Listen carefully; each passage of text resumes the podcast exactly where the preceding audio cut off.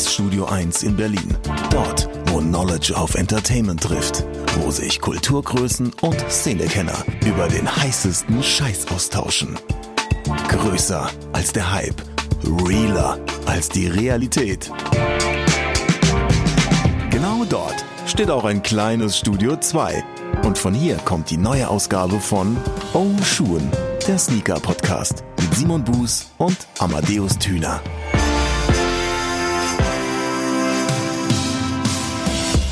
Hallo und herzlich willkommen zur mittlerweile, hätte keiner dran geglaubt, ne? aber 13. Ausgabe des Ocean Sneaker Podcast. Ist richtig. Ich find's ein bisschen geil, weil ähm, tatsächlich in den letzten Monaten äh, seit März sehr viele sehr schöne Dinge passiert sind und es immer wieder eine Freude war, diesen Podcast zu machen, zu beobachten, wie er sich entwickelt, äh, wer sich alles so meldet und da zuhört, was es für Feedback gibt, wie ihr als Hörer euch auch immer wieder integriert habt. Und das finde ich einfach eine, eine sehr, sehr schöne Sache. Deshalb hallo und herzlich willkommen bei Episode 13. Ja, kann ich nur so unterschreiben an dieser Stelle. So. Ein, ein, großes, ein großes innerliches Purzelbaum schlagen. Es ist immer wieder das Gleiche. Äh, Der Simon Buß und der Amadeus Thüner äh, hier am Start. Und ihr kennt das. Am Anfang gehen wir immer so ein bisschen auf die letzte Episode ein. Äh, Was, wie, wann, wo. Ich fand es sehr schön. Viele Leute haben sich gemeldet äh, und gesagt, äh, dass das, äh, dass das eine tolle Geschichte war, einfach mal ein bisschen kleinteiliger zu sein. Mein persönliches Highlight war die Instagram-Story von Quote. Hat mir auch gut gefallen. ist es immer. Der, der, der Podcast nach dem Podcast mit Quote ist immer der schwerste Podcast. Ach ja, schon. Da hat er vollkommen recht und ähm, er hat gesagt, wir haben es ganz gut gemacht und äh, deshalb Hütchen ziehen. Ich glaube, das ist dann der sechste Shoutout in Folge an Quote an dieser Stelle. Aber er kommt von Herzen. Ich finde es auch gut, weil das füllt ja unsere Bankkonten. Ne? Also weil Shoutout an Quote bedeutet immer ungefähr 5 bis 7 Euro, je nachdem wie er sich fühlt. Von daher bin ich damit fein. Geron äh, Gerdesvor oder Geron, je nachdem wie man es aussprechen mag, an dieser Stelle lieben Gruß, ähm, sagte, ein Podcast mit Kai Pflaume wäre richtig nice. Finde ich ja auch spannend. Ähm, ich weiß nicht, ob Kai Pflaume Bock hat, einen Podcast zu machen, aber falls er in unsere Sendung kommen möchte, um mit uns zu sprechen in unserem Podcast, sehr gern. Immer herzlich willkommen. Hatten wir schon mal bei Turnschuh TV. Äh, war ein äh, sehr, sehr schöner Nachmittag äh, im Overkill Store. So, muss man. Oh, oh, da! Oh, oh, mhm. Und da kriegen wir ja jetzt auch die perfekte Überleitung, denn wir sind ja eigentlich auch im Overkill Store, denn wir haben Marc vom Overkill Store im Interview. Wir machen den Applaus übrigens immer selber. Uh. Ja, das stimmt, das stimmt. An dieser, an, an dieser Stelle. Marc, herzlich willkommen. Es gab auch schon diverse Stimmen, die gesagt haben, so, ey, wir hätten mal Bock drauf, dass ihr, dass ihr Marc mal einladet, Marc zum Interview holt. Aber für die wahrscheinlich wenigen Leute, die dich noch nicht kennen sollten, wer ist denn Marc vom Overkill Store eigentlich? Na, na, da ist er. Gruß an alle da draußen. ähm, ja, na, wer ist er? Der Marc Leuchner mit dem Nachname, 32 Jahre jung, Geschäftsführer und Inhaber von Overkill Store hier in Berlin, Kreuzberg am Schlesischen Tor. Passionierter Tonschuhliebhaber, Sneakerhead, bla bla bla bla bla. Schuhdesigner bin ich. Ich bin El Bunny, nennt man mich auch ab und zu. Oh, das finde ich auch geil. Ja, ist auch romantisch. Und ja, liebe jetzt nicht das Grüße. Erste, was mir zu Albandi eingefallen wäre. Wann, wann hat das bei dir angefangen, die Schuhliebe? Das ist ja immer die schöne, erste, beliebte Frage. Kannst du dich noch erinnern? Ja, also es ist äh, relativ easy. Das wird so circa mit äh, 14 Jahren gewesen sein. Also mich hat schon immer in der Schulzeit, bei mir fing es mit Klamotten an. Okay. Ich glaube, das ist auch heutzutage noch so auf dem Schulhof, dass man viel geprägt wird, weil man ja auf dem Schulhof irgendwie cool gekleidet sein will oder muss. Und äh, ja, wenn du zu den Coolen gehören willst, ist es wichtig, dass entweder Mutti und Papi einen guten Geldbeutel haben und dich äh, vernünftig äh, mit äh, vernünftiger Kleidung versorgen oder nicht. Und je nachdem fühlst du dich dann ein bisschen besser oder halt nicht. Und bei mir war es halt so, äh, ich bin aus einem guten Elternhaus gekommen, aber meine, meine Mutti hat damals, kann mir nie gar keinen Vorwurf machen, aber sich jetzt nicht so für, bewusst für Markenkleidung äh, interessiert oder sich beschäftigt für 12- oder 14-Jährige.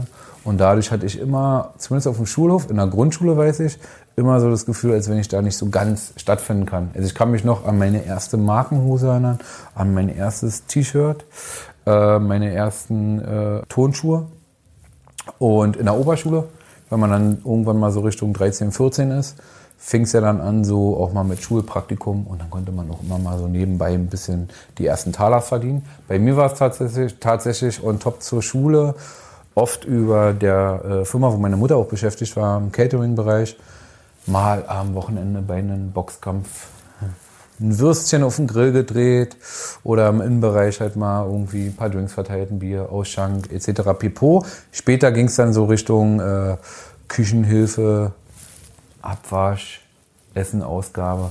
5 Euro die Stunde, so in die Richtung. Und ähm, da war man dann langsam schon so in so einem Alter, auch mit dann nach der Jugendweihe, wo du tatsächlich dann mal das erste Kapital hattest und mal tatsächlich die ersten Tonschuhe konsumieren konntest. Bis dahin haben mich natürlich die Eindrücke um mich herum beeinflusst.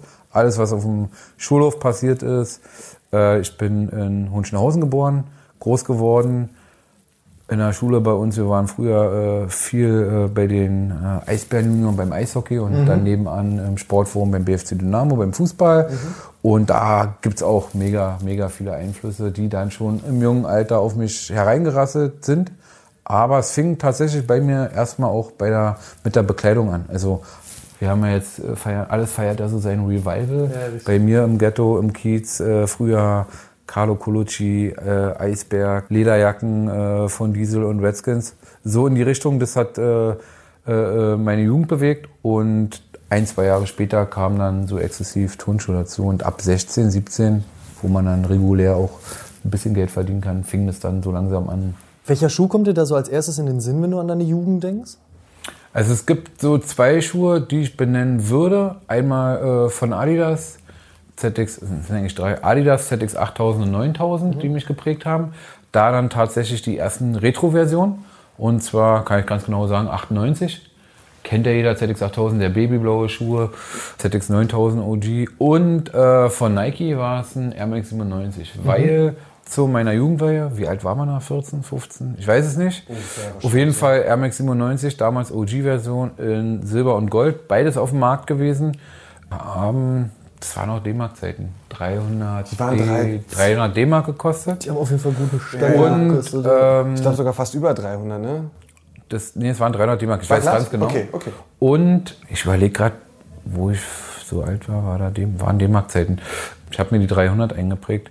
War es so, ich und meine zwei besten Kumpels haben uns den vom Jugendweihegeld gönnen können. Ich und mein bester Kumpel hatten den Silver Bullet, der dritte hatte den goldenen. Und das war halt so, durch die Jugendweihe hat uns ermöglicht, so einen krassen Schuh tragen zu können und zu dürfen. Weil es war vorher nicht möglich für einen 14, 15, 13-Jährigen, einen 300 D-Mark Schuh tragen zu können. Bei mir war das absurd. Bei mir war es meine, meine Mom hatte so diese Regel gehabt, wenn ich irgendwas haben wollte, ähm, Da gab's halt dich. dann gab es es halt nicht. So, nein, so einfach, einfach nur, weil sie mir jetzt ausgeschoben Nein, Quatsch. Sondern es war immer so, sie hat gesagt so, ey, du willst dieses T-Shirt? Ich, ich weiß genau, ich wollte immer mit, mit 14 oder so ein bestimmtes Levi's-T-Shirt haben. Nicht das, was jetzt wieder alle tragen, es war schon ein anderes. Aber äh, sie hat gemeint so, ey, so ein T-Shirt für 20 Mark würde ich mich noch breitschlagen lassen, aber nicht für 85 Mark. Das sehe ich nicht ein. Und dann war es immer so, dass sie gesagt hat, so, okay, ey, für 20 Mark kauft man das, für 50 Mark vielleicht das. Alles, was es drüber war, musste ich aus meiner Tasche hinlegen. So. War immer so gewesen. Ja. Und ich habe die 65 Mark hingelegt für dieses T-Shirt. Und ich würde nicht sagen, dass es sich gelohnt hat. In dem Und du hast es heute noch. Also mit 12, 13 war ich tatsächlich zu jung, um das Geld on top draufzulegen. Und mit 14 habe ich es dann schon fast echt selber mitverdient. Tatsächlich habe ich früher mal angefangen, hier so Überraschungseierfiguren auf dem, auf dem Wochenmarkt zu tauschen und zu verkaufen. So, so fing das in der Kindheit an. Und Die erste sich, Hassel. So hat sich das immer hochentwickelt, bis ich dann irgendwann zum erfolgreichen Turnschuhdealer geworden bin. Was, wa- wie, wie hat das denn, also mal ganz blöd gefragt, wie hat das denn mit Overkill eigentlich angefangen? Ähm, bei mir war es tatsächlich so, dass ich dann so mit 18, jetzt muss ich mal kurz hochrechnen, wie rum war man also, um 2000 rum, fing es ja tatsächlich dann bei mir an, dass sich das so ein bisschen ausgeprägt hat äh, mit äh, Schuhe sammeln. Es war tatsächlich auch so das Anfangsstadium der deutschen Sneaker-Szene. 2003, glaube ich, war das, wo Overkill aufgemacht hat. Nicht glaube ich, sondern 2002 war Soulbox, das wollte ich damit sagen. Und da war ja so die, die erste Generation von Sneakerheads. Ich würde sagen, mittlerweile gibt es so fünf, fünf verschiedene Generationen, so alle drei Jahre. So in Dekaden wachsen halt neue Generationen ran. Ich renne immer, rede immer von der ersten um 2002, 2004 rum. Und äh, da war es tatsächlich halt, dass ich ja, Gleichgesinnte gefunden habe bei Sneaker-Releases, Campouts. Gab es halt damals schon mit weniger Massen. Und selbst die limitierten Schuhe hat man damals noch mit einem mit geringerem Aufwand bekommen. Nicht immer. Also es gab auch damals Releases, wo wir mal zwei, drei, vier, fünf Tage angestanden haben. auch so ohne Checkzeiten tatsächlich, We- und die Schuhe hart verdienen muss. Weißt du noch einen? Ja, also ich kann auf jeden Fall sagen, vor meiner Zeit bei Overkill haben wir auch mal bei äh, Soulbox gecampt. Ich glaube, es war der Soulbox Support Release damals. Ah, Und da waren wir gefühlt vier Tage oder fünf Tage vor Ort. Das Besondere daran war, es war im Winter und es war Minusgrade. Ja, und da haben wir Thermounterwäsche noch in KDW kaufen müssen. ähm, meine Homies aus Dresden sind noch gekommen. Damals war das noch so ein sehr überregionales Thema. Das heißt, es sind äh, viele Leute aus Dresden, Leipzig, gerade aus den östlichen Bundesländern gekommen für die Releases. Man hat sich immer so getroffen, Freundschaften haben sich gefunden. Das ist ja das wesentlich Wertvolle an so einem Campout, was viele der jüngeren Leute heute komplett verpassen, dass man, dass es nicht nur um den Schuh geht, den zu kaufen oder den zu verkaufen, sondern Leute treffen, Freunde finden aus anderen Städten. Äh, es finden sich Freundschaften über die Jahre hinweg. Und ja, die Dresdner damals, ich nenne sie jetzt mal Dresdner, war auch so eine Fraktion, sieben bis zehn Leute. Gab es auch noch einen, äh, der Hickmet auch äh, wunderbar bekanntes Sneakshine, David Brade. Der hat immer, wenn der ein zu viel getrunken hat, sich immer gerne mal entblößt, komplett. Und der hat tatsächlich komplett splitterfasernackt vor, äh, vor dem Laden damals auf dem Gaskocher Glühwein gekocht. Ja, also wir haben da schon Sachen erlebt, äh, richtig, richtig geil so. Da haben sich äh, fette Freundschaften entwickelt. Irgendwann war es so am Anfang, ich war halt interessiert, weil es mein Hobby war.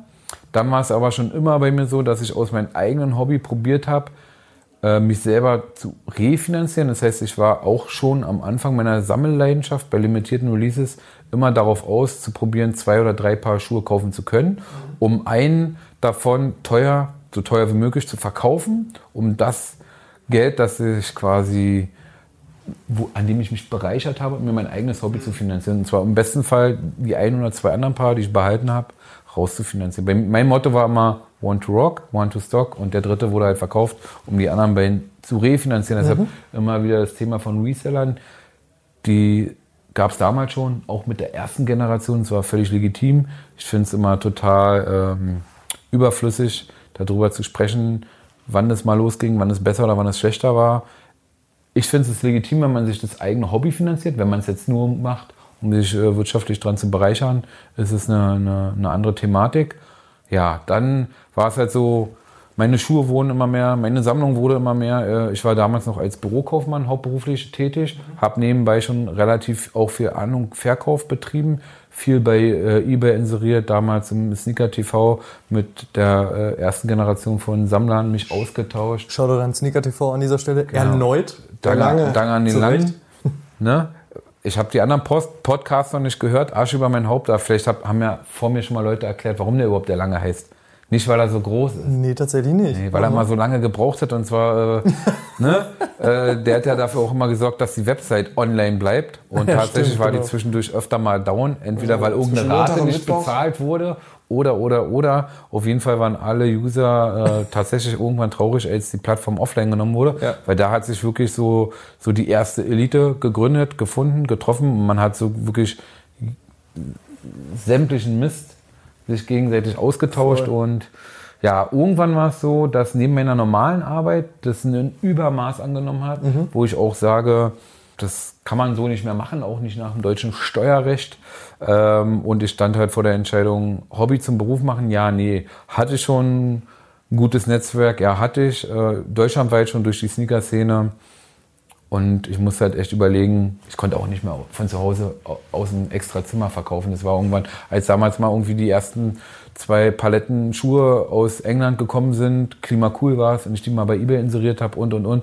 Das war irgendwann alles zu krass. Ich meine, wenn im normalen Plattenbau in Hohenschönhausen auf einmal stehen da zwei Paletten Ware, ist auch nicht normal. Schleppst du die Treppen hoch. Ja, stimmt. Ich habe dann auch schon ein bisschen Geld gespart gehabt und habe mich schon mit den Gedanken arrangiert, gerne einen eigenen Store öffnen zu lassen. Hatte auch schon ein paar Kontakte. Damals zum Beispiel bei Adidas etc., weil man ja durch die ganzen Collabo-Campouts, ob nun bei Overkill, Soulbox oder wen auch immer, auch schon bei Events involviert waren, wo auch äh, viele Brandverantwortliche vor Ort waren.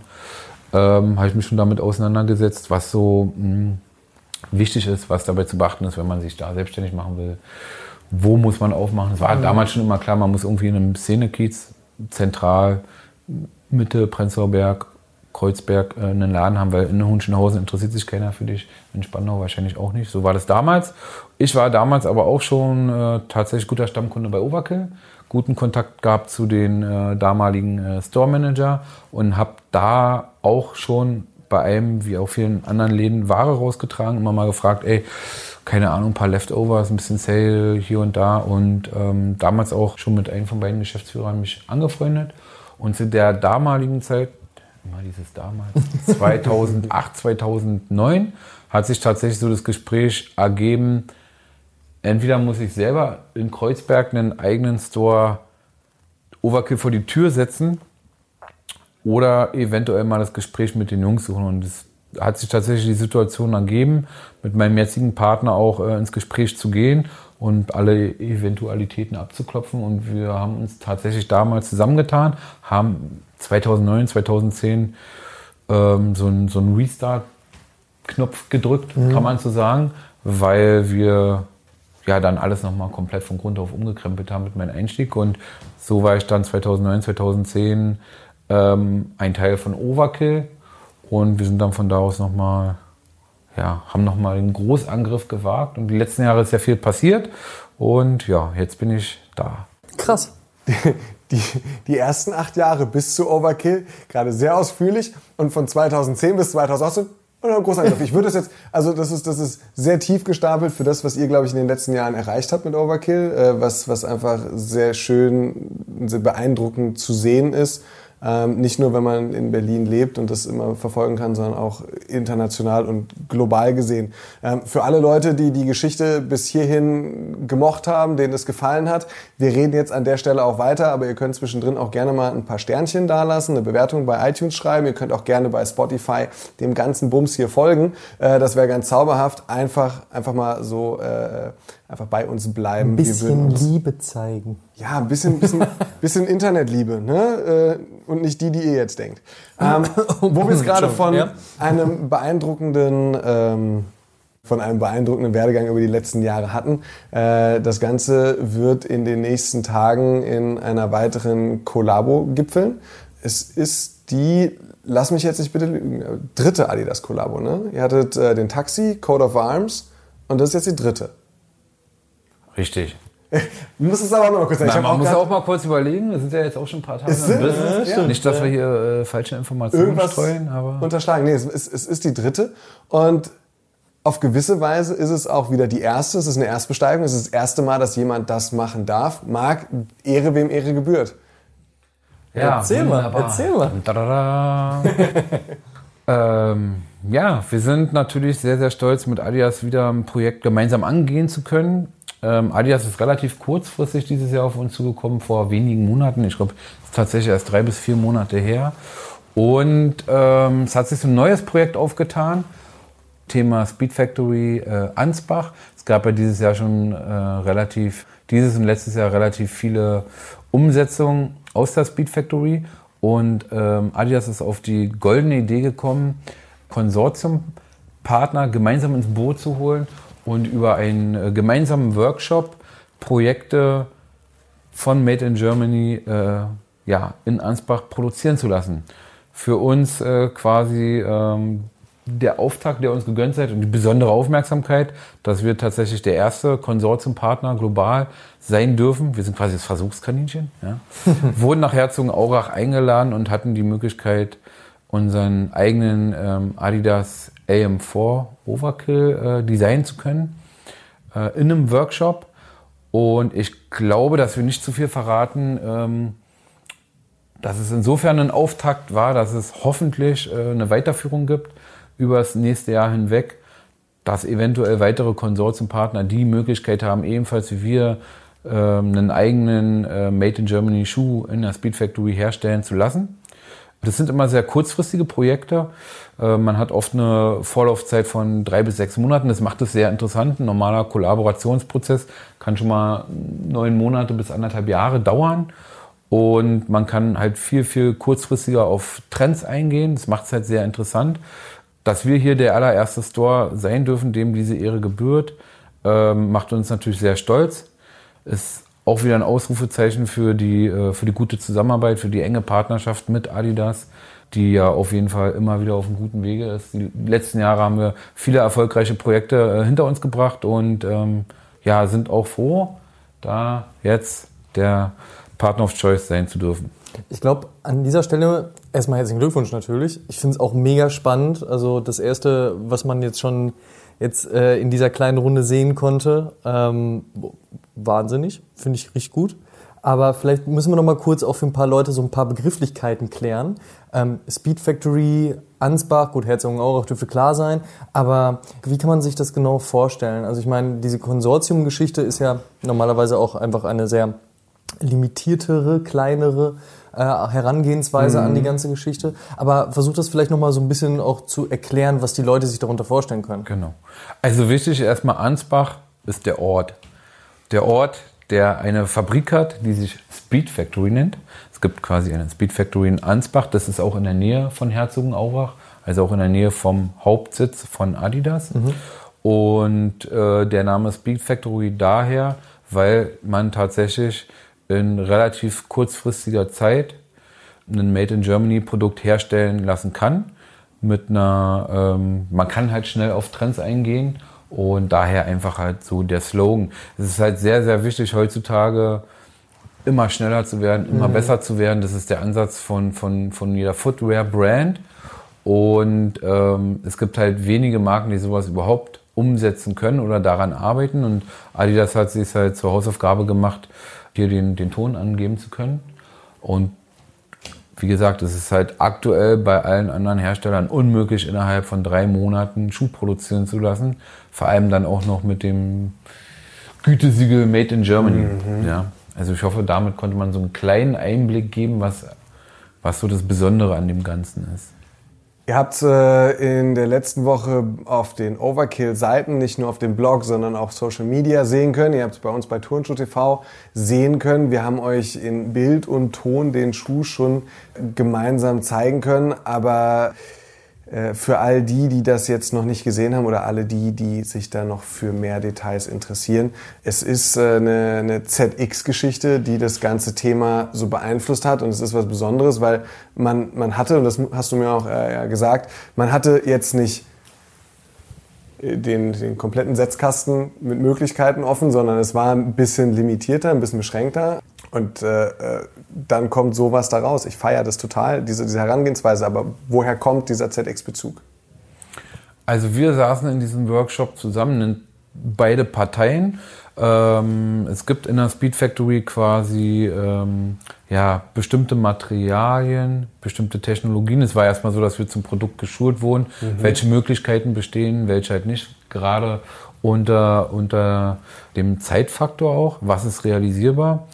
Und äh, für uns ganz wichtig zum Storytelling oder Bezug, auch jetzt äh, zum Designprozess, war das 30-jährige Jubiläum, was ansteht, was Adidas hoffentlich auch gebührend zelebrieren wird, der Adidas ZX-Serie 2019, 30 Jahre zurück, 1989 fing alles mal an. Jeder, der mich persönlich kennt oder auch die Historie von, von, von Overkill, weiß, dass wir sehr, sehr großes Know-how zur Alias ZX-Serie als auch Alias Equipment-Serie pflegen, weil es im Endeffekt äh, der gleiche Konsument ist.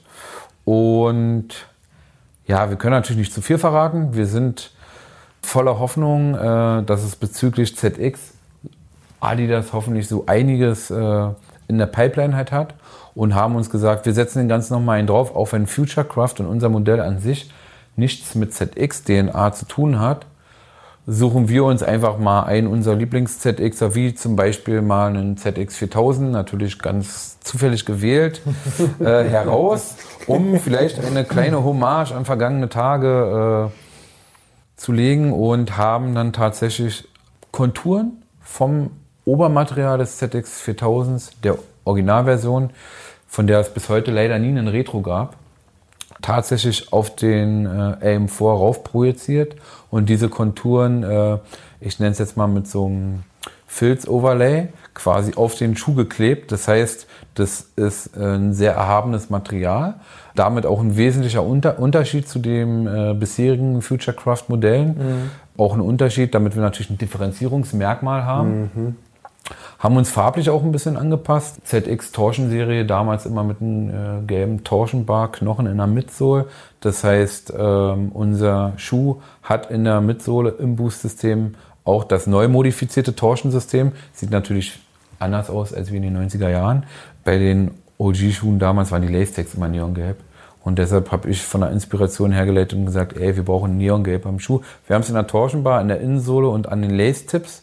Die erinnern so ein bisschen daran. Und auch noch ein anderes wesentliches Merkmal, und zwar das Oldschool Torsion-Logo. Kennt auch nicht mehr jeder.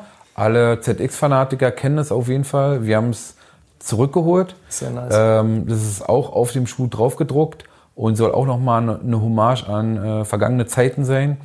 Und ich hoffe, ich hoffe ganz stark und innig, wenn Adidas die ZX-Serie zurückbringt, bitte gerne mit dem alten Logo. Das ist echt was äh, für Liebhaber und es sollte auch ein kleiner Appell oder an Adidas sein, an Schuhe aus vergangenen Zeiten, sich eventuell mit dieser Dekade von Schuhen zu beschäftigen. Und wir wollten das Ganze damit gern so ein bisschen beschleunigen, ein bisschen erinnern und keine Ahnung, vielleicht in einem halben Jahr, Jahr später können wir vielleicht mal zurückblicken auf den Podcast und mal schauen, ob das Ganze etwas bewirken konnte. You heard it first. You heard it first. Ich finde es irgendwie ganz interessant zu wissen, wie es denn war, als äh, Marc Leuschner aus Berlin nach Herzogenaurach fuhr und sagte, Freunde, das ist euer fortschrittlichster äh, Schnitzelwhistle, den ihr hier anbieten könnt, was Fabrikation, was Materialien, alles drum und dran betrifft. Lasst uns einen ZX4000 machen. Ich meine, wie war da die Reaktion? So wirklich auf das Modernste, was sie bieten können und auf eine ganz neue Geschichte, dass du sagst, ey, bitte die DNA von einem Schuh, der nichts damit zu tun hat, den ich aber total feiere. Das Gute ist, dass dort vor, Ort äh, viele Mitarbeiter aus der Speed Factory waren, die tatsächlich am Produkt arbeiten und jetzt nicht so äh, hochpolitisch in Marketingstrategien agieren. Und wir hatten da tatsächlich komplette Freiheit und man hat sich von Anfang an ähm, sehr positiv damit getan, direkt äh, mit der ZX-DNA oder mit der DNA vom ZX4000 äh, zu beschäftigen. Man sieht auch in verschiedenen Videos, die auch wir ausstrahlen werden, zur Produktion oder zur Entstehungsprozess des Workshops, ähm, dass wir direkt vor Ort den Schuh hatten, einige Sketches und direkt von Anfang an mit dem Modell arbeiten konnten. Es hat tatsächlich äh, von keiner Seite irgendetwas dagegen gesprochen und ich verstehe natürlich den Unterschied, weil das eine ist wirklich oldschool, ist 1989 und das andere ist komplett so zukunftsweisend. Also einen größeren Gegensatz kann es quasi gar nicht geben. Aber genau das macht es für mich auch äh, wieder interessant. Man kann auch gerne mal Regeln brechen. Und ähm, wichtig ist, es muss halt auch authentisch bleiben. Für uns als Overkill. Und solange wir halt auch immer wieder irgendwie Sachen verbauen, für die wir stehen, die unsere Kindheit mit begleitet hat, bleiben wir unserer Linie selber treu. Das wird oft abgefeiert von unserer Community, von unseren Stammkunden, äh, von uns selber. Und dann passt es soweit auch. Und ich glaube, es ist auch gut, wenn die Marken auch mittlerweile begriffen haben, dass äh, wir gut da drin sind, uns da irgendwie selbst zu verwirklichen und dass man uns da nicht zu doll probiert zu lenken oder zu steuern in irgendeine Richtung, die vielleicht dann nachher ja, uns nicht gerecht wird. Ja. So als so ein äh, irgendwo so zwischen erster und zweiter Generation, du hast es ja vorhin selber angesprochen, so in Deutschland als Sammler. Wie stehst du denn zu Futurecraft? Also ich bin ja, ich sage immer wieder, ziemlich open-minded. Ja? Also ich bin gar keiner, der irgendwas irgendwie schlecht redet. Klar, ich bin jetzt 15 Jahre so am Start, länger und muss tatsächlich sagen, ich bin nie satt von Schuhen. Also es gibt so die Art von Sammler, die seit damals immer dabei sind und immer mal so ihren Senf dagegen, dazugeben zur Szene, mal sagen, die eine Generation regt sich mal über die andere Generation auf, weil es natürlich nicht mehr so einfach ist, an Schuhe zu kommen, wie eventuell damals. Man hat mehr Konkurrenz, man hat mehr Mitbewerber, mehr Leute, die auch äh, wirtschaftliche Interessen verfolgen. Ich sag immer, so alles kann, nichts muss. Es gibt halt auch immer wieder so Sammler, die sind so drei Jahre am Start, wollen alles kaufen. Sie haben das Gefühl, sie müssen alles alles kaufen, um mitreden zu können, dabei sein zu können. Und irgendwann kommt man so an diesen Punkt, nach drei Jahren realisiert man, es kommt zu viel, es kostet zu viel, ich kann mhm. nicht mithalten, mein Job äh, finanziert nicht genug rein, damit mhm. ich hier irgendwie den Ton angeben kann. Das wiederum führt manchmal auch zu so Leuten zu einer gewissen Frustration, dann redet man sich das Hobby schnell schlecht, dann ist auf einmal alles scheiße und dann sind die Leute schon wieder weg. Also es gibt halt so Leute, die sind wirklich so ein Zyklus, zwei, drei Jahre dabei, da finden die es interessant, danach sammeln die halt wieder, keine Ahnung, äh, Postkarten oder was auch immer. Und ich sag immer, ich bin total entspannt. Es hat sich extrem viel verändert seit damals. Ich bin immer noch krass auf 90er Jahre Retro-Sneaker äh, hängen geblieben, bin aber offen für echt alles, habe Verständnis für alles und ich finde es interessant auch äh, aus alt neu zu machen. Das heißt, so ein bisschen natürlich zukunftsweisend zu gucken, neue Technologien anzugehen, dass dabei auch mal Schuhe äh, bei rumkommen, die komplett anders aussehen wie die aus den 90er Jahren, ist für mich ganz normal.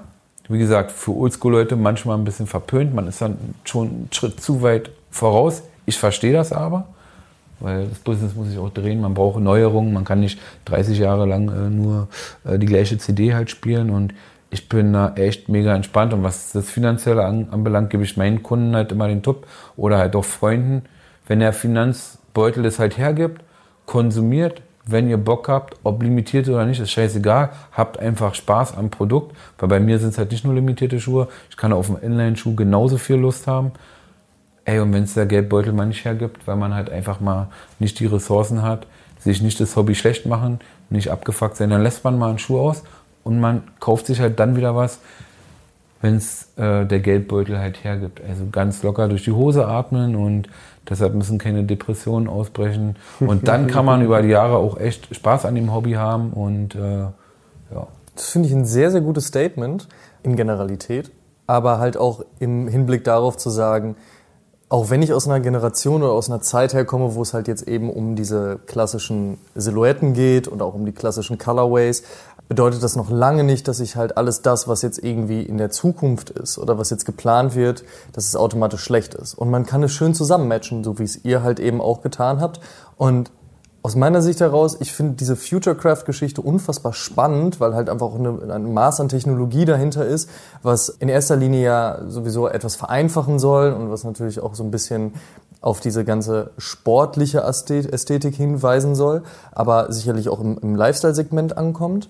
Und ich glaube halt auch ebenso, dass man sowas einfach begutachten soll. Ja? Also gefällt einem das, macht einem das Spaß, cool, wenn nicht, auch in Ordnung. Man hat in, in zur jetzigen Zeit ja sowieso 1100 Möglichkeiten, ja? ob man sich sagt, ich muss mir jetzt äh, ein Retro-Modell holen oder ich muss das Originale von 89 finden oder ich kaufe nur das Neue. Ja, zigtausend Möglichkeiten. Also von daher finde ich ein sehr, sehr schönes Statement von dir zu sagen am Ende des Tages, ey, habt Spaß dran, lasst euch das nicht versauen so und macht das, worauf ihr Bock habt. Finde ich ja super.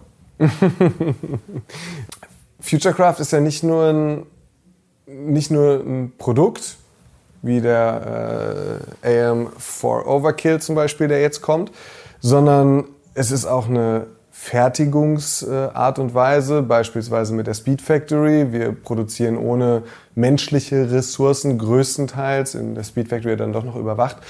Es ist aber auch ja sogar bis hin zu einem Retail-Konzept mit dieser Store Factory, so, so, so ein ganzheitlich zukunftsweisender Blick von, von Adidas. Du als Retailer, findest du das so ganz unkritisch, findest du es geil und freust dich, dass jemand auch so zukunftsweisend denkt? Sagst du so, oh, Freunde, das finde ich ganz cool, das nicht so. Wie stehst du zu, zu Futurecraft insgesamt als Retailer? Also die Erfahrung, die ich jetzt teilen kann oder was ich von dir höre, ist halt für mich durchweg positiv. Mhm. Weil es geht natürlich auch immer wieder darum, mit den Jahren, die ins Land ziehen, auch äh, eine gewisse Abwechslung selber mitzuerleben, aber auch dem Kunden vermitteln zu können. Wir haben halt viele Stammkunden, die fünf Jahre, sieben Jahre an unserer Seite sind, die viele, viele Releases begleitet haben und für die geht es auch immer darum, eine Newness zu kreieren. Ne? Immer mal wieder was stattfinden zu lassen, was auch für sie wieder ein Erlebnis ist oder einen bleibenden Eindruck hinterlässt. Und äh, da muss man sich auch immer wieder neu erfinden. Das heißt, wenn man äh, so Releases wie durch äh, Speed Factory, ob es jetzt nun Workshops sind oder, oder, oder, die halt echt modern sind, ähm, man dem Kunden ganz spezielles Erlebnis vor Ort zugänglich machen kann, dann ist es schon ein, ein Höhepunkt. Dann ist es auch echt, äh, echt eine Chance auch wieder für den Hersteller, sich natürlich zu positionieren und äh, sich in aller Munde zu bringen. Und ähm, ja, so Aktivierung, wo wirklich im Store eventuell Schuhe oder Elemente eines Schuhs hergestellt werden, die man vielleicht als Kunde vor Ort sogar noch selber beeinflussen kann. das ist ja, ich meine, das ist halt eine starke Nummer. Ne? Das ist wirklich, das hinterlässt einen bleibenden Eindruck. Ich habe das zum Beispiel auch mal bei äh, Nike Off-White mit Virgil in London, wo wir eingeflogen mit Nike so eine kleine Retailer-Tour, wo wir tatsächlich so Shirts customizen konnten. Und auch Schuhe. Ist ja gerade auch so in. Ne? Also Mhm. man kriegt ja jetzt Voll. auch mit bei allen Schuhen. Weiße Schuhe, alle werden gebartigt, eingefärbt, was auch immer. Diese ganze, das ist Interaktion mit dem Kunden. Das ist ein Erlebnis, das merkt man sich. Man wird da wieder wie so ein kleines Kind, Mhm. aber nicht wie ein gelangweiltes Kind in der Schule, sondern man hat da richtig Bock. Man, man, man ist mitten dabei. Man geht nach Hause, egal ob es dann nur gefärbte Schnürsenkel sind oder tatsächlich dann ein Schuh, was ja so das Highlight ist das, das prägt so. Das ist ein Erlebnis, das ist was Geiles so und das ist auf jeden Fall, keine Ahnung, ich finde nicht die richtigen Worte. Auf jeden Fall finde ich es positiv ähm, äh, für die Zukunft. Es gibt auch so Projekte, das hat jetzt mit der Speed Factory zum Beispiel nichts zu tun, aber es gibt halt zum Beispiel, um ein negatives Beispiel vielleicht zu nennen, ich bin ja ja so mittelalt. Ich bin nicht mehr so ganz jung. Mittelalter? Aber ich äh, äh, gehöre jetzt auch noch nicht zu den mit 40ern. Äh, Und muss tatsächlich sagen, heutzutage wird ja das äh, In-Store-Geschäft oder Retail-Business immer, immer schwieriger. Fokus ist immer mehr auf Online. Und man probiert auch in stationären Handel immer mehr digital einzuführen. Wenn es quasi so ist, dass du in ein Store-Geschäft eintauchst, in eine digitale Welt und überall nur noch Bildschirme hängen, nur noch Bildschirme und du fässt kein Produkt mehr an, du tippst nur noch auf Screens und du bestellst und vielleicht ist auch nur noch ein Verkäufer auf der Fläche, weil er auf den Knopf drückt und die sagen mittlerweile dann, du kriegst deinen Schuh jetzt nach Hause geschickt, dann ist es halt vielleicht ah, technisch das übergeile Know-how und ah, es funktioniert auch noch, wenn ich im Laden auf den Knopf drücke und dann kommt zu Hause an, aber Ja. mir geht ganz schön viel verloren. Ich bin so ein Typ, ich gehe gerne in den Laden, ich äh, lerne gerne die Leute hinter den Kulissen Ja. kennen, das geile Team, die Authentizität, das ist auch ein großer Wiedererkennungsfaktor für unser Team. Fall.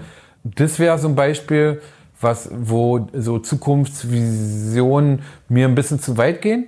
Aber das hat ja mit Speed Factory und Adidas jetzt zum Glück nichts zu tun. Und wenn man dann tatsächlich bei einem Event so einen 3D oder 4D äh, aufstellt und da kommt irgendwie die Schuhsohle aus dem Drucker und daraus wird irgendwie ein Schuh gebaut, der aktuell das Nonplusultra ist und ja, das ist einfach, ähm, ja, da pocht das Sammlerherz natürlich schneller und äh, einzigartige äh, Kauferlebnisse, mit denen man ein Zeichen setzen kann. Ne? Du hast gerade schon gesagt, dass, äh, dass das für dich so ein bisschen abstoßend ist, wenn Retail zu digital ist, wenn du nur noch irgendwelche Displays hast, die du drücken sollst. Wie sieht denn eine optimale Verzahnung von Futurecraft in den Retail für dich aus? Ich meine, du bist Retailer, du, wenn es einer sagen kann, Marc. Dann du. Also am wichtigsten ist natürlich immer die goldene Mitte. Ein gesunder Mittelweg wäre, glaube ich, das, äh, das Beste für uns als Retailer.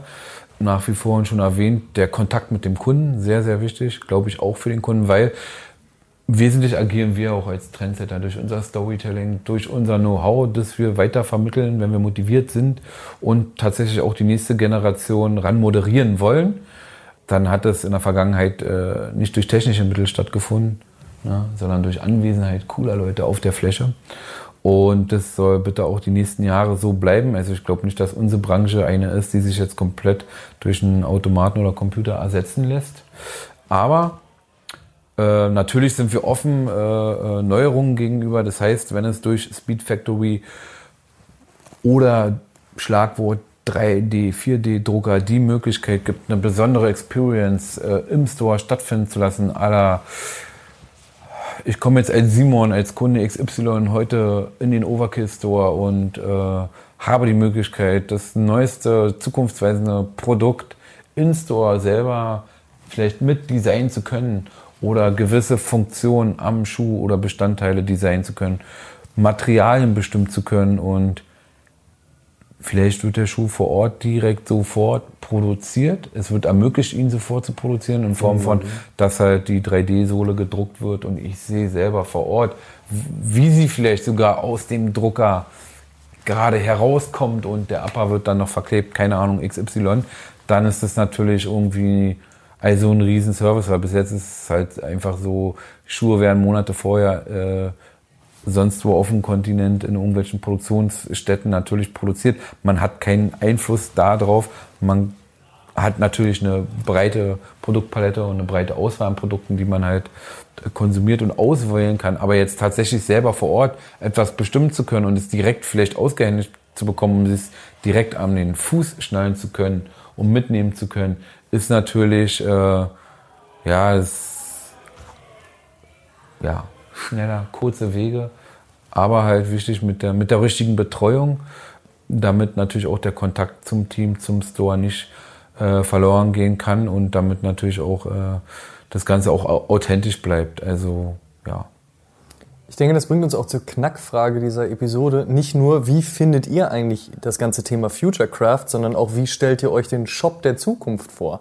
Es ist tatsächlich so, wie Marc gesagt hat, dieser Zusammenschluss zwischen einem futuristischen, vielleicht auch schnell und ad hoc zu produzierenden Schuh, den man direkt vor Ort mitnehmen kann, aber gleichzeitig noch die, die Leute am Start hat, ähm, mit denen man abhängen möchte, mit denen man in Kontakt tritt? Oder ist es für euch vielleicht auch einfach nur dieses, ah, das interessiert mich alles gar nicht, ich will einfach in den Store gehen, Käffchen trinken, Bierchen trinken, eine gute Zeit haben? Oder ist alles voller Displays? Schreibt uns auf jeden Fall in den Kommentaren, in den Privatnachrichten und wo auch immer die Informationen darüber, wie stellt ihr euch den Store der Zukunft vor und Vergesst bitte nicht die Brieftaube. Amadeus Richtig. mag die Brieftaube. Ja, ich liebe die Brieftaube. Aber an dieser Stelle, was mich nur interessieren würde, ich habe mich letztens mit einem guten Kumpel Jonas unterhalten. Shoutout an dieser Stelle. Viel zu wenig Shoutouts in dieser Viel Episode. Viel zu wenig Shoutouts. Der hat, äh, vor, der hat vor gefühlt 200 Jahren äh, bei Soulbox mal gearbeitet. Waren, glaube ich, aber tatsächlich vor 10 Jahren.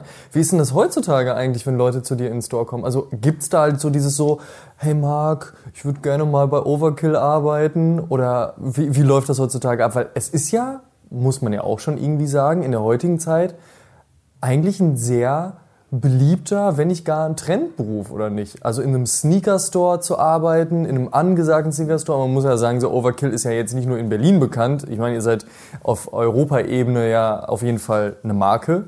Und das zu Recht. Aber wie ist das so? Wie hat sich das so entwickelt? Ja, also ist natürlich, hat sich viel verändert, muss ich dazu sagen. Äh, wo ich angefangen habe, waren wir vier Personen bei Overkill. Wir sind jetzt knapp 50, also ein Krass. großes Team. Wir haben zum Glück viele Sneakerheads, auch aus meinem äh, alten Netzwerk, äh, für unser Unternehmen äh, gewinnen können. Das macht's ja auch aus. Also viele Heads mit gewissem Know-how. Viele haben ihr Hobby zum Beruf gemacht. Und ähm, im Endeffekt ist es wie so unsere eigene Clique, Team Overkill. Ähm, da gibt es halt wesentlich äh, schlimmere Jobs und schlimmere Chefs. das kann ich euch äh, garantieren. Das sagt der Chef. Sagt der Chef. Äh, hat er recht. Der Chef hat nämlich immer recht. Und ja, natürlich. Also wir haben einen guten Job gemacht. Äh, ich denke mal so äh, allgemein für Leute im Einzelhandel, die ähm, in einem Turnschuhkonzept äh, irgendwie äh, ihre Ausbildung gemacht haben und auf der Fläche irgendwie sich äh, verwirklichen wollen ob nun halt bei einem äh, Mainstream-Account wie einem äh, Footlooker, JD, Runners Point, Sidestep, was auch immer, oder halt ähm, so einem unabhängigen Independent äh, Store wie uns, weil wir haben keinen Investor im Rücken, wir müssen uns selber finanzieren, sei mal dahingestellt. Viele haben Bock auf diesen Job, viele interessieren sich für Mode. Es geht ja bei uns auch mittlerweile nicht nur noch um Schuhe, sondern auch um, um Mode. Und tatsächlich ist es halt so, dass wir uns die letzten Jahre immer nur verstärkt haben durch ähm, Kontakte im Freundeskreis aus unserem Netzwerk.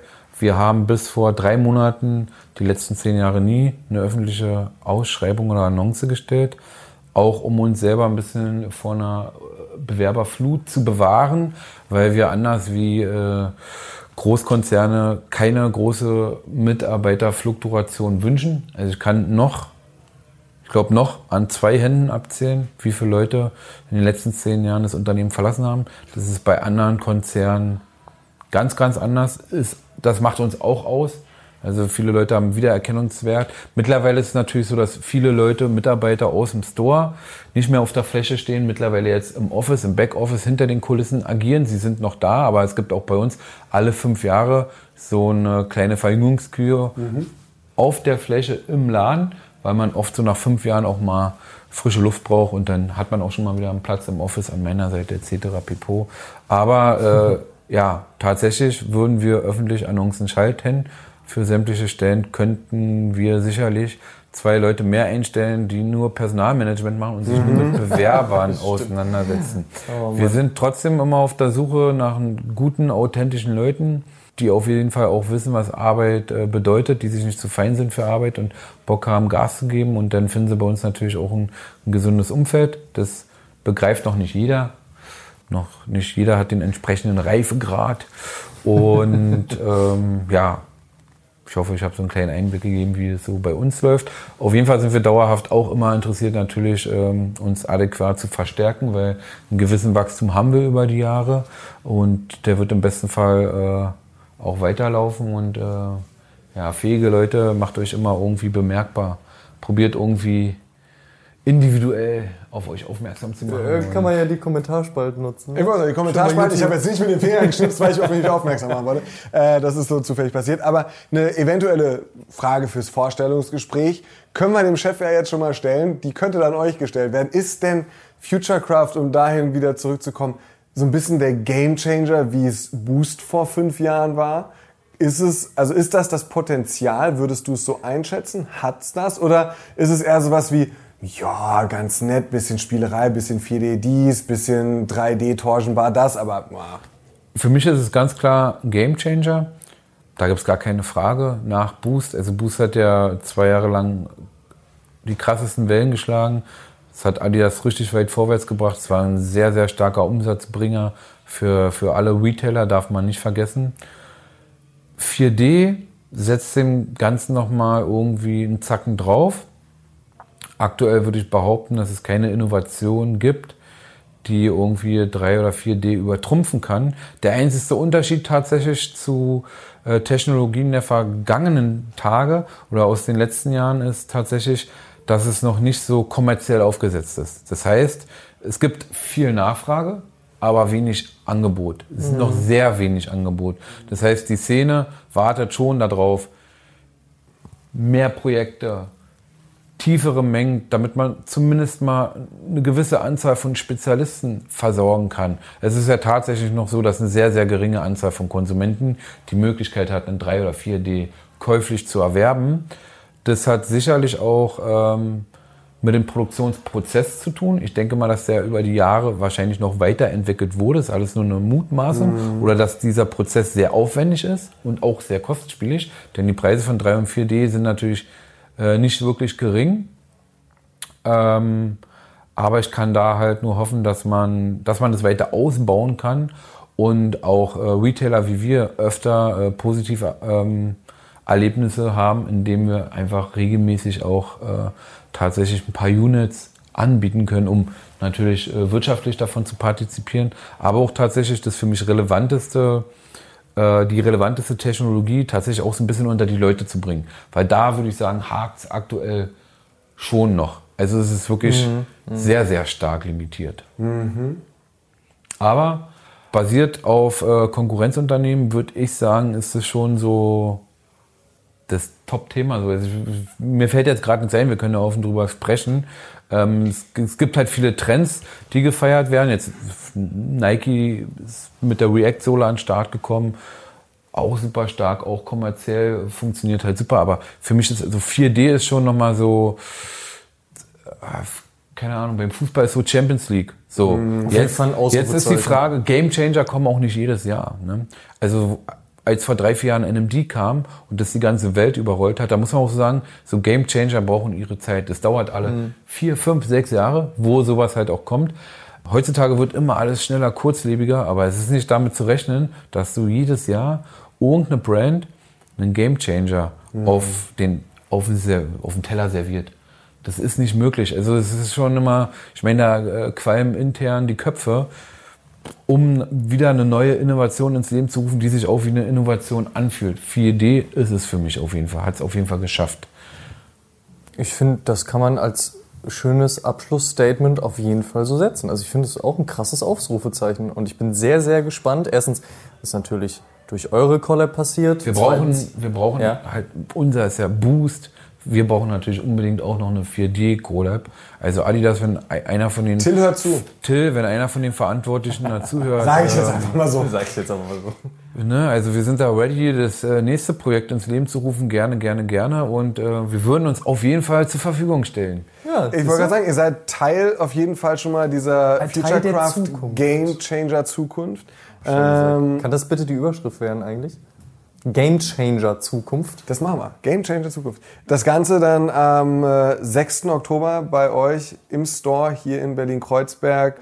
Dann als Produkt haptisch in euren Händen und dann hoffentlich auch an euren Füßen käuflich zu erwerben. 300 Paare gibt es, jedes einzelne mit Lasergravur schön durchnummeriert. Dazu gibt's äh, auf dem äh, NFC-Chip gibt's dann äh, den, den kann, man dann auslesen, ne? hast du gesagt, und dann kann man kann man da noch das Video sehen, wie euer Schuh graviert wird. Also richtig, richtig, richtig toll. Alles, was da so drumrum auch ist. Sechste, zehnte äh, Overkill, dann der AM4 Overkill zusammen mit Adidas. Finde ich ganz, ganz großartig. Ähm, Freue ich mich schon sehr drauf. An dieser Stelle kurz die Frage, Simon, wann stellen wir uns vor den Laden und fangen an zu campen? Was meinst denn du, wer vernünftig mag? Also wir werden auf jeden Fall im besten Fall auf dem Hinterhof in der Location so einen kleinen Pop-Up-Space bereitstellen. es werden auch tatsächlich Mitarbeiter aus der Speed Factory aus Ansbach vor Ah, Ort cool. sein, um noch äh, ein bisschen mit Knowledge zu glänzen zum Produkt, zur Technologie, zum, zum NFC-Chip, der tatsächlich auch noch äh, ein bisschen Funktionen mit sich bringt. Äh, es wird auch noch so ein, zwei Überraschungen ähm, für den Zeitraum nach dem Release geben, wenn man sich mit dem Produkt auseinandersetzt. Äh, mehr Storytelling dazu dann auch die Tage oder auch gerne hier erwünscht, sofern ihr mir die Frage stellt. Tatsächlich haben wir noch gar nicht beschlossen, wie der Release-Modus lauten wird. Äh, wir mögen ja gerne ehrliche, harte Campouts äh, ohne Checkzeiten. Das heißt Full Campout. Wir haben in letzter Zeit öfter Probleme mit unseren Nachbarn. Müssen wir jetzt noch mal gucken, wie da der gesunde Mittelweg äh, äh, ist. Äh, Limitierung hat Simon gerade schon angesprochen. Mal gucken. An der Stelle auch noch mal an, an alle Leute da draußen. Es gibt diese einzelnummerierten 300 Stück und nicht mehr. Wir werden wahrscheinlich nicht 300 Stück in den Verkauf geben, weil wir hatten heute auch schon mal äh, das Gespräch, dass äh, Team Overkill ist natürlich auch hungrig. Wir werden uns auch noch ein bisschen bedienen. Äh, Klar. Äh, wollen ja auch stolz das eigene Produkt halt am äh, Fuß tragen und ähm, ja, wir werden aber viele, viele, viele Leute hier vor Ort glücklich machen können. Haben noch ein paar Überraschungen vorbereitet und Das heißt also, Amadeus und ich werden ab morgen vorm Laden sitzen. Wäre das geklärt? Aber möchtest du die Frage stellen, auf die Marc gerade hingewiesen hat? ich will, ich nur kurz eigentlich nur einen viel besseren Plan machen. Also man hört, wenn man diesen Podcast bis jetzt gehört hat, Ja. dann kann man noch mal kurz irgendwie bei Spotify so abonnieren oder bei iTunes noch einen kleinen Kommentar reindroppen und sich dann auf den Weg zum Store machen und direkt das Zelt aufschlagen. Das finde ich eine gute Idee. Ganz genau, gibt es ja, einen äh, kurzen Frage. Aber du die Frage, ich die Frage. Äh, stell mal ruhig, mal ruhig. Also, ähm, Überraschung, Marc. Über Marc, Du hast meine, meine volle Aufmerksamkeit. Was kommt denn noch? Was hast du denn da noch? die Überraschung. Erzähl mal. Technischer Hinweis. Und zwar dieser integrierte NFC-Chip. Den kannst du ganz normal über eine App von Adidas aktivieren, freischalten lassen. Du hast es vorhin schon mal erwähnt. Es gibt dann individuelle Videos. Du kannst Ja. dann selber sehen, wie dein eigens nummerierter Schuh in der Produktion hergestellt wurde. Sehr geil. Und dieser Account auf der App, den sollte man dann regelmäßig im Auge behalten. Und zwar haben wir uns eine spezielle Experience mit Adidas überlegt. Und man kann das quasi, ist wie ein, wie ein Mail-Account, den man regelmäßig mal checken muss, ob es einen Posteingang gibt. Und wenn es einen Posteingang gibt, dann checkt man mal den Inhalt und lässt sich mal überraschen. Mehr kann ich an der Stelle nicht verraten. Die Überraschung ist auch nicht kurzfristig angesetzt. Das heißt, es kann vielleicht auch mal sein, vielleicht bimmelt im Posteingang auch erst nach zwei Monaten. Auf jeden Fall wartet auf alle Käufer, die hier vor Ort aufschlagen, nochmal ein besonderes Erlebnis. Vielleicht kann man noch mal einen Tag mit Team Overkill verbringen. Mehr will ich an der Stelle nicht verraten. Auf jeden Fall sorgen wir auch wieder dafür, dass etwas auf uns und auf unsere Kunden zukommt, das so noch nicht stattgefunden hat. Schaffen wieder ein bisschen Newness, dürfen aber jetzt nur ein Rätsel entsprechen. Und es muss auch jeder hier natürlich diesen Podcast verfolgen, damit auch jeder checkt, wie man Teil dieser speziellen äh, Experience werden kann. Wenn einer Werbung und Marketing kann, ne, dann Marc. Also an dieser Stelle Chapeau. Perfekto hier. Ich wollte sagen, Chapeau, äh, mein lieber Amadeus. Ey Marc, es war eine große Freude, dass wir dich im Interview und Gespräch haben konnten. Spannende Geschichte. Ich bin Definitiv. Ähm, auch sehr, sehr gespannt, was die Zukunft bringen wird. Äh, ich auch, ich auch. Bedanke mich an der Stelle schon mal, dass ich hier sein durfte. Ich werde jetzt auch mal die anderen das ist deine Remise, Marc. Ich werde jetzt auch mal die anderen zwölf äh, Podcasts vor mir checken. Gucken, ob die anderen auch so geil abgeliefert haben wie ich selber. Oh, oh Level ist hoch. Level An der hoch. Stelle müssen wir eigentlich noch mal klären, warum bin ich eigentlich erst die Nummer 13 hier so. Ähm, die 13 ist ja in der chinesischen Wer, wer Schriftart denn ein alles, ganz außer Quote, wer war denn schon alles so an Bord? Äh, wir hatten Sascha, Also aka schnell The. Modern Way. Ja, und ansonsten war das, bitte? Im Fotografiebereich, ja. In Genau. Fotografie, genau. Wir haben über Sneakerfotografie mit The Modern Way gesprochen. Wir hatten Quote da. Und ansonsten war das halt mehr so ein Duett, was Amadeus und ich hier Ah, gemacht also haben. bin ich ja die Nummer bist 3 der und stehe Gast. noch auf dem Treppchen. Auf jeden Fall. Okay, dann sei ich noch mal verziehen. Ne, siehst du, an dieser Stelle. Kommt hier auch noch gesund aus unseren Hinterhöfen raus. und könnt auch noch Episode 14 abdrehen. Darüber Die machen wir dann aber an dieser, also ich glaube, dann machen wir die doch auch mit dir einfach direkt, dann ist wieder alles gut. Ich bin gespannt, wenn ihr ganz, ganz viele Fragen bekommt zu meiner Person oder zu Overkill, ob ihr die dann beantworten müsst oder ob ihr im Nachhinein mich stalkt, weil ihr sagt, Marc, die Resonanz, die war so übertrieben. Wir, du musst noch mal kommen, weil du in deiner, in deiner, im nächsten Podcast musst du die Fragen der User von Serie Nummer 13 beantworten. Weil ihr Ja, gar nicht in der Lage seid, Und so- dann holen wir noch Quote dazu, der soll dann seine Fragen beantworten. Holen wir Sascha dazu, der soll noch seine beantworten. wir gar nicht mehr dann- reden. Ja, Perfekt. wir können einfach trinken. Ach, so nice. Das ist Geil. ein starker Abend. Rum und Sehr Cola, schön. ne? Rum und Cola, ist Auf ganz jeden wichtig. Ist ein hartes Leben, aber Irgendwer muss es ja, ne? irgendwer muss es ja. Und Marc, damit Vielen lieben Dank nochmal und ähm, ja, ne, ist Danke ja alles auch nochmal. Gruß an euch alle da draußen. Ich hoffe, ihr habt euch äh, auf jeden Fall nicht gelangweilt und ähm, fühlt euch alle gedrückt. Ah, sehr gut. Und wir sehen uns am 6.10.